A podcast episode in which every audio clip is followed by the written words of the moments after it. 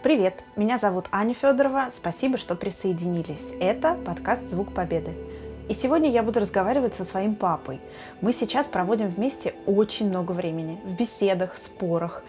Мне всегда интересно слушать папино мнение на любые события, хотя наши взгляды часто не совпадают. С самого начала, когда мы задумывали этот подкаст, я знала, что папу обязательно позову на интервью – если все остальные выпуски были очень личные, и герои делились своими частными историями, связанными с войной, то сейчас речь пойдет о внешней политике и современной мифологии. Но, как ни странно, эти общие темы раскроют для вас мою личную историю. Дело в том, что я выросла в семье, где вот такое отношение к истории и родине, и поэтому для меня тема войны как исторического события так важна, а забвение недопустимо. Это подкаст «Звук Победы», часть мультимедийного проекта «Страницы Победы». Аудиопутешествие в историю от Ани Федоровой и Максима Макарычева. Мы говорим о наследии Великой Отечественной войны и ее значении для молодых поколений сегодня. Ну что, у нас впереди очень хороший выпуск, семейный, я позвала папу к нам на подкаст. Во-первых, мы вместе в самоизоляции, это очень удобно. А во-вторых, честно говоря, я так и планировала сделать с самого начала.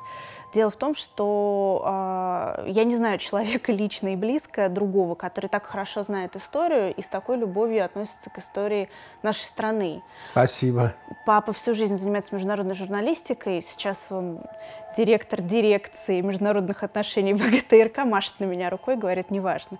Вот, но тем не менее... Я журналист-международник. Именно. И я хотела просто описать нашей публике, объяснить, что ты всю жизнь варишься в, вот в этом супе э, очень хорошо образованных людей международной сцены. И ты общаешься с ними на тему э, новостной повестки, на тему каких-то внешнеполитических да, э, аспектов вроде бы на злобу дня, но это всегда все упирается в географию, в историю и в геополитику, в общем и да, целом, да? Да. И ты долго очень жил во Франции. Когда я была маленькая, мы жили в Австралии все вместе. Ты действительно знаешь, что о нас думают за рубежом разные люди. Сейчас ты очень много работаешь с Китаем. Ну, то есть у тебя срез не только такой вот Западная Европа, а очень обширный. Поэтому я придумала для папы задание, и я попросила тебя выбрать для меня, ну, для нас, для всех, топ-5 мифов современных о э, Второй мировой, да, который включает в себя Великую Отечественную, которые тебе больше всего раздражают, вот чаще всего тебе встречаются и уже оскомину набили? Есть, есть такие, есть э, коллеги, которые глубже знают историю, есть люди, которые образованные, с высшим образованием, но они учились по учебникам холодной войны, я имею в виду своих западных коллег. И у них сложившийся стереотип, который э, очень просто описывается. Есть конфликт, в котором участвует наша страна, Советский Союз или Россия, или царская даже Россия, то в их сознании по дефолту мы виноваты свои, э, как бы скажем, проблемы, свои ошибки, свои э, злонамеренные ошибки, они либо не видят, либо не считают важными. И многие мифы, если брать внешнюю сторону, они закреплены вот этим сознанием. Но есть и внутренние наши мифы, которые были реакцией на официозную историю, а что скрывать в советское время история была достаточно официозна. И у меня любовь к истории, наверное, именно потому, что я а, учился на журфаке МГУ, и у нас истории как курса не было. Папа, а что такое официозно? Это когда какие-то съезды КПСС вы изучали? Официозно – это когда есть только одна точка зрения. Эта точка зрения может меняться в зависимости от лидера, который во главе страны – и то у нас была самая, э, скажем, героическая оборона Киева, потому что был Никита Сергеевич Хрущев во главе, то у нас был культ Малой Земли, где Леонид Ильич Брежнев э, в районе Новороссийска тоже э, принимал участие как политрук. Кошмар. Но вы все это чувствовали, да? Вы знали, что Конечно, мы чувствовали. Конечно, мы чувствовали. И поэтому, когда стала вот эта вот реакция на эти мифы, то очень трудно было отделить одно от другого. Вот, допустим, я не по хронологии войны, но так уж разговор пошел. Когда замечательный писатель, фронтовик, бесспорно уважаемый Виктор Астафьев сказал, что мы не победили, мы закидали трупами, он имеет право это сказать, потому что он был на тех страшных участках, на которых он был. Но мы с тобой знаем другого человека, который был в не менее гиблом месте, чем Астафьев на Северо-Западном фронте. Это твой дед, мой тесть Филипп Степанович Степанов, у которого в мыслях такой фразы не было, потому что но ты читала его воспоминания, ты видела, сколько, сколько хитрости военной, сколько умения, сколько знания он, как артиллерист, применял для того, чтобы воевать с меньшими потерями, наиболее успешно. И я бесконечно уважаю отца моей жены, муж Галины Михайловны, тещи, к сожалению, их больше нет, ни того, ни другого. А, но он же до последнего момента мог рассчитать артиллерийскую стрельбу. Мог. Вот так учили. И он закончил артиллерийскую школу в 17 лет, а в 21 год был то ли майором, то ли подполковником. Это был 45 год. Кавалер ордена Александра Невского. Он не менее уважаем для меня, чем Астафьев. Может, даже больше, потому что я его больше знал, и просто знал лично. То есть Но, это... понимаешь, какая вещь? Ведь для этого можно использовать разные э, цифры. Я не хочу эти цифры сейчас называть. Я очень надеюсь, что нас будут слушать те, кто сами, по моим словам, если захотят, проверят и увидят. Потому что когда недобросовестные люди сверяют потери Красной Армии и Вермахта, они исходят из того, что мы с Вермахтом воевали, а мы воевали со всей Европой. Поэтому тот, кто хочет проверить мои слова, пусть в интернете откроет. Это очень просто найти. Военнопленные Красной Армии в 1945 году. И они увидят, что одних венгров было 400 тысяч. 400 тысяч под ружьем в Венгрии стоял каждый второй взрослый.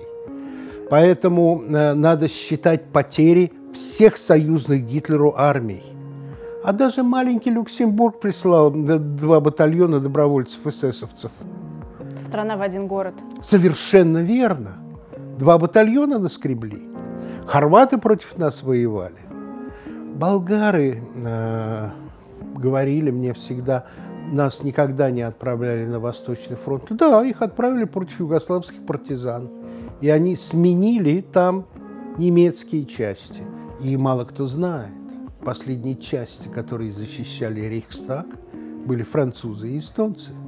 Ну, наряду с немцами угу. тоже. Тот натиск, который мы сейчас испытываем, он на самом деле – имеет под собой очень низкую основу со стороны Западной Европы. После ухода Великобритании из Евросоюза в Евросоюзе не осталось ни одной страны, которая не была бы либо прямым сателлитом Германии, либо э, оккупированная Германией, поставлявшая продовольствие, материалы, э, воинские части – а, либо страны, которые при объявленном нейтралитете все-таки пособничали нацистам. Например? Например, Швеция. Немецкие танки ездили на шведских подшипниках. И высококачественная сталь, э, руда поступала из Швеции. Вот сейчас все уже поняли, насколько ты подкован в фактах, как хорошо ты по-настоящему историю знаешь и глубоко. И представьте себе, я всю жизнь с этим живу, когда я знаю, что рядом со мной ходит э, человеческая энциклопедия.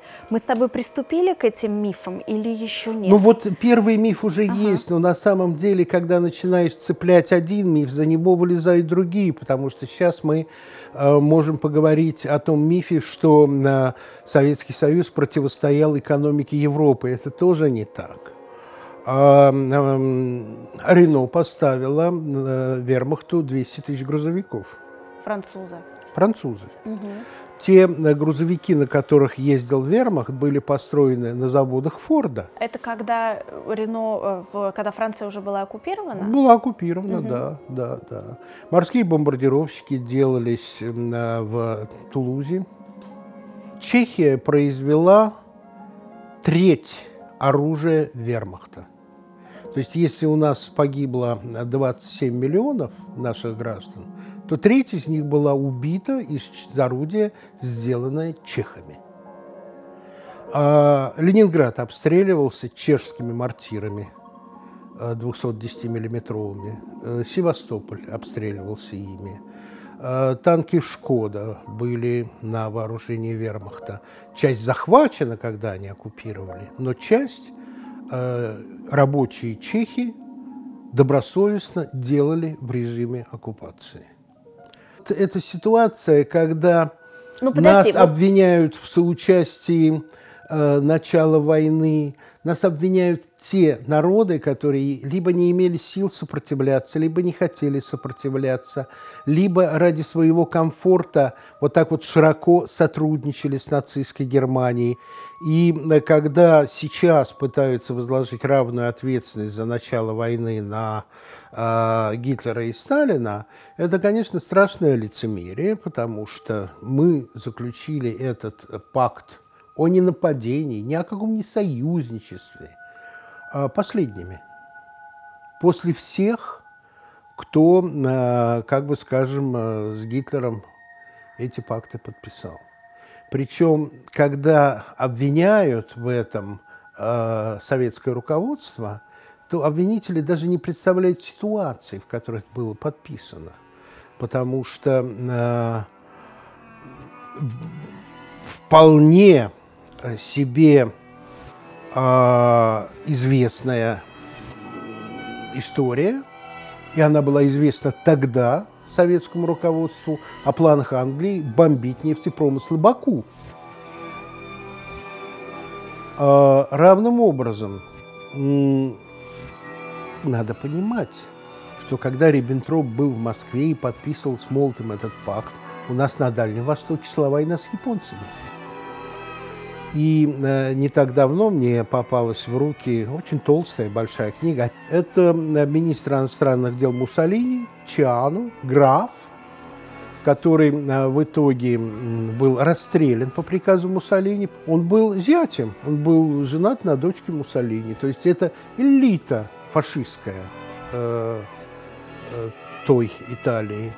Почитайте надо этот дневник. Вот из первых уст он описывает гнев и ужас японцев, э, когда они узнали о подписанном пакте между Молотовым э, и Риббентропом, потому что для них это полное крушение. Они надеялись, что давление с Запада позволит им э, победить в этом конфликте на Халхинголе. И тут они почувствовали себя брошенными немцами. И, конечно, для, для э, Сталина, для его внешней политики, это был абсолютный триумф. Мы на какое-то время отвели угрозу того, что на нас навалится, э, как бы скажем, объединенная... Э, со всех сторон. Со всех сторон. Давай пройдемся еще по каким-то э, таким расхожим историям о Второй мировой. Ну, миллион, э, миллионная, миллионная армия Андрея Власова. А, на самом деле боеспособных дивизий было только две. Это никакие не миллионы. О чем речь? Нацисты. Расскажи про э, Андрея Власова. Андрей Это, Власов. Андрей Власов, э, любимец Сталина в момент битвы за Москву очень успешный, очень амбициозный военачальник, э, советский до мозга костей. И э, в письмах э, начального периода войны с гордостью писавший своим родным и близким о встречах со Сталином, о личном доверии вождя к нему. И э, после московской операции он был награжден – Любопытно смотреть приказы, которые он писал. Он э, имитировал язык другого, ну, царского э, фельдмаршала э, Суворова. Mm. Приказы были сочные, короткие. Было видно, что он любуется собой. Но его бросили на деблокаду Ленинграда. Э, деблокада окончилась трагедией, сил у нас еще было маловато, и части были окружены в районе Мясного Бора. Это страшное название, там до сих пор находят останки наших солдат. И попавшие в окружение, весна распутится, есть нечего, а боеприпасов нет. И Власов сдался. Он сдался сам, он не был пленен, он именно пришел э, в населенный пункт, нашел старосту, в каком-то вот помещении дома староста оставался до тех пор, пока не прибыли э, немецкие офицеры. И его решили использовать, использовать как э, знамя борьбы с большевизмом. Э, достаточно рано было объявлено о формировании РОА, Российской освободительной армии. Как таковой ее не было. Это был некий такой вот миф, чтобы э, размывать боевой дух э, РККА, Рабоче-крестьянской Красной Армии, чтобы имитировать массовость э, сопротивления сталинизму.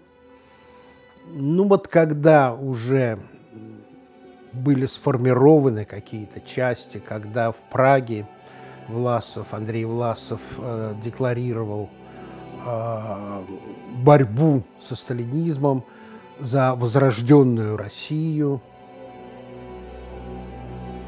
В этих частях было 4 тысячи офицеров.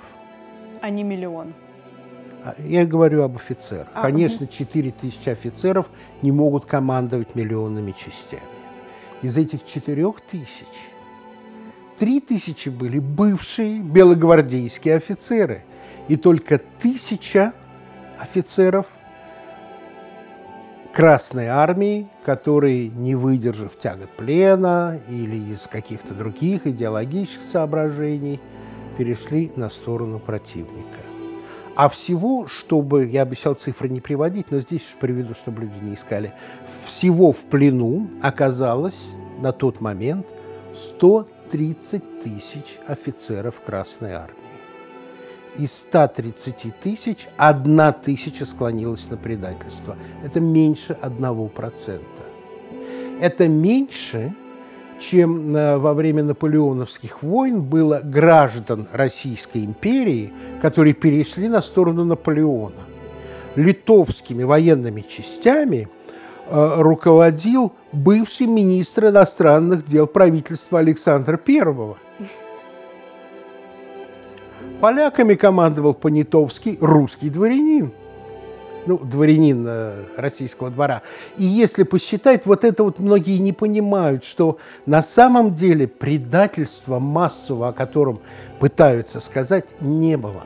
Хотела как раз сказать, что я же очень долго занималась 17 э, годом, э, и для тех, кто историей интересуется, но не любит ее так крепко и так глубоко, не очень очевидно и не так понятно, в каком состоянии был вообще Советский Союз, вступая во Вторую мировую войну.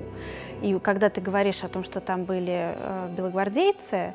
А белогвардейцы а, были, которые жили в Западной Европе. Абсолютно, что это это только что произошло. Гражданская война только что только закончилась. Только все закончилось, все еще вообще не улеглось, не утряслось. Да. Внутри страны еще не было вот этого такого единения массового. Эта разрозненность, она точно совершенно не способствует э, успеху в боевых действиях. Поэтому, может быть, еще первый год шел так непросто. Мифотворцы отвергают аргументы, которые в свое время были Сталином выдвинуты. Один из них – внезапность нападения. И что фактора внезапности в принципе не должно быть, если разведка работает хорошо, если это ожидаемо. Ну, как сказать, если взять один из ярчайших примеров, который вынудил Америку вступить э, в мировую войну, Перл-Харбор – Американцы знали, что японцы собираются напасть. Более того, я тебе скажу, об этом мало говорят, но радарные посты, а у них уже были радары, предупредили о приближении э, воздушных целей. Да, радары были несовершенны, но они предупредили, решили, а, это какая-то ерунда. И, по сути, Перл-Харбор это был вполне-вполне себе по масштабу разгрома американского флота. Это была катастрофа, сопоставимая с катастрофой кадровой Красной Армии летом 1941 года после нападения Гитлера. Поэтому фактор внезапности очень важная вещь. Фактор э, военного э, теоретического превосходства. Французская армия считалась одной из сильнейших в мире – и французы строили линию Мажино специально для того, чтобы француз... Э, немцы пошли через Бельгию. И они ожидали этой стратегии, но воевать не стали. Ну вот, чуть-чуть отвлекусь. Э, посмотрите, великолепную речь э, Черчилля. Замечательно говорил. Мы никогда не сдадимся. We will never surrender. И мы будем драться в небесах и на море, мы будем сражаться на пороге домов. We shall fight in the fields and in the streets. We shall fight in the hills.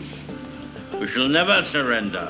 А дальше в э, Википедии откройте оккупация э, э, Нормандских островов. Когда 200 тысяч британского населения, э, по-моему, на Джерси острове, приняли оккупацию спокойно. Сопротивление было какое-то смешное. Два подростка перелезли через забор военной базы где полицейские сняли портреты э, короля Джорджа, повесили портреты Гитлера, поменяли кокарды Бобби на своих шлемах. И все продолжалось Англичане очень не любят эту историю вспоминать. Они не устроили никаких разборок к их чести, может быть. Э, не искали э, квислингов, то есть предателей, не приговаривали к смерти местное руководство, как француза маршала Петена э, приговорили, э, который герой Первой мировой войны возглавил Вишийское коллаборационное правительство Франции. Но речь прекрасная Черчилля, а практика оказалась другая для 200 тысяч англичан. Но это ли не успешная внешняя политика, пап? происходит одно, а запоминают другое. Ты понимаешь, какая вещь? Э, это не внешняя политика, это пропаганда, это готовность людей самообманываться. И многие э, моменты обвинения нашей с тобой страны, они как раз лежат в этой сфере, в этой области, которую ты так правильно зацепила. У них настолько запятнано их прошлое, и по большому счету должна быть настолько нечистая совесть у всех тех, кто сотрудничал с Гитлером, кто лежал под Гитлером, кто помогал Гитлеру. Им так хочется найти другого виноватого, чтобы отвести от своего собственного населения вот это все. Они сдались и послушно работали и выжили. Это успех? Для них – да. А для нас это означало бы гибель, потому что нас бы с тобой не было. Нас должны были уничтожить. Уничтожить как? План Розенберга состоял в том, чтобы не больше образования, чем счет до 10, никаких э, социальных программ, никакой медицинской помощи, чтобы население этническое, не только русское, а и все остальное, и мордвины, и татары, и чукчи, и карелов финнов, чтобы все это смыть и оставить жизненное пространство Лебенсраум, о котором Майнкаф, собственно говоря, задолго до этого писал Гитлер. Но правда состоит в том, что британский генеральный штаб разрабатывал план немыслимое, то есть э, нападение на Советский Союз – используя сохраненные части вермахта и СС. И Сталин об этом знал, потому что работала кембриджская пятерка. И мы видели эту подлость тогда. И подлость была. И эсэсовские части по приказу британского командования со знаками различия, без оружия, но в полной воинской дисциплине сохраняли в специальных лагерях, чтобы использовать против нас. Подлость была, знаешь, какая еще? На достаточно паскудном уровне, я другого слова не найду, а, под предлогом нехватки патрульных частей въезд на западную зону, контрольные пункты, а, поставили а, офицеров вермахта. То есть наши победители, въезжавшие в американскую зону, должны были показывать свои удостоверения немецким офицерам. Угу. Конечно, это было сделано для э, того, чтобы унизить и для того, чтобы спровоцировать, и, может быть, спровоцировать в большей степени. Ты понимаешь, вот э, я про пять мифов с тобой договорились, а их как-то больше. Их больше и, шире. И, и получается, что мы идем по тем а, минным полям, которые существуют, да. но которые мои западные коллеги научились обходить и замалчивать. На самом деле мы с тобой говорим о самых неприятных вещах, потому что мы говорим именно о политике войны. Мы говорим сейчас. о подлости, мы говорим о политике. О политической но, подлости, но, но, которая но, часто то, становится но то, что эффективной. Руководители того Советского Союза, благодаря очень хорошей разведке, ведь надо понимать, что такое кембриджская пятерка. Это отдельный разговор сейчас об этом времени. Это были убежденные, а не за деньги сторонники Москвы. И кто-то был на очень высоких позициях в королевской семье. Чтобы окунуться вот в эту атмосферу. Кто-то возглавлял разведку и контрразведку против нас. Один из самых противных мифов, о которых мне сегодня все-таки хочется сказать, создан нами, нашим кинематографом. Нет фильма о войне, снятого даже приличными э, знакомыми людьми, режиссерами, где бы не было садиста-смершевца и подонка труса-политрука, которого вообще делать нечего, как портить жизнь людям. И красть еду. Хотя вот э, благодаря дедушкиным воспоминаниям, которые он оставил нашей семье, эм, он как раз описывает своих политруков с огромным уважением, и, в общем-то, это были психологи Он поэтому армии. сам в итоге когда ушел из э, артиллерии и стал политработником. Это чистейший, святейший человек, честней которого я не могу вспомнить вообще в своей жизни. Ну, так скажем, равные были, но Филипп Степанович для меня всегда образец. И это образец как раз и э, политработника. А затирание истории, ее шлифовка – лакировка, шпаклевка в итоге прорывается страшными нарывами. Вот. Или повторением, и, да, ошибок? Или повторением ошибок. Нужно опираться на прошлое и быть уверенным в том, что и тогда мы были правы, а не на копаться в грязных мифах, разоблачению которых мы с тобой это время посвятили. Это правда. Но я считаю, что для того, чтобы двигаться вперед, нужно, во-первых, хорошо прошлое свое знать, просто обязательно. знать. Не обязательно даже иметь мнение. Вот что меня беспокоит. Очень многие путают э, знания с, с убеждением, с убеждением и мнением. своим собственным мнением. Его не обязательно иметь. Нужно просто знать эти факты и э, знать чего вы не знаете, где вас теоретически могут обвести вокруг пальца хитрые эм, медийщики. Ключевое слово «знать». Один мой знакомый американец очень хорошую фразу говорил. «Петя, они даже не знают, как многого они не знают». А вот поэтому я и благодарен университетскому образованию. У нас не было истории, у нас была история литературы – но даже для того, чтобы понять историю литературы, нужно было самостоятельно учить историю. Каждый раз, когда мы с тобой разговариваем, я осознаю, как много я не знаю. Ну, в общем, сейчас каждый день, уже полтора месяца. Пап, спасибо тебе большое.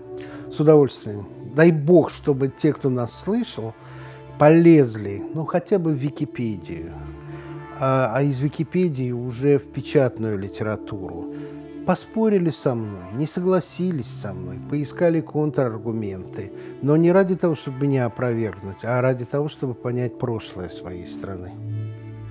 Золотые слова, мне нечего добавить. Спасибо. Спасибо. Мы почти завершили цикл выпусков «Звук Победы». Поэтому, если вы присоединились недавно, обязательно послушайте наши ранние эпизоды. Делитесь ссылками с друзьями, оставляйте отзывы и ставьте оценки. Спасибо, что вы с нами. Вы слушали «Звук Победы». Следите за хэштегом страницы Победы в Instagram, YouTube, ВК, Facebook и Твиттере. И читайте о проекте на сайте победа.page.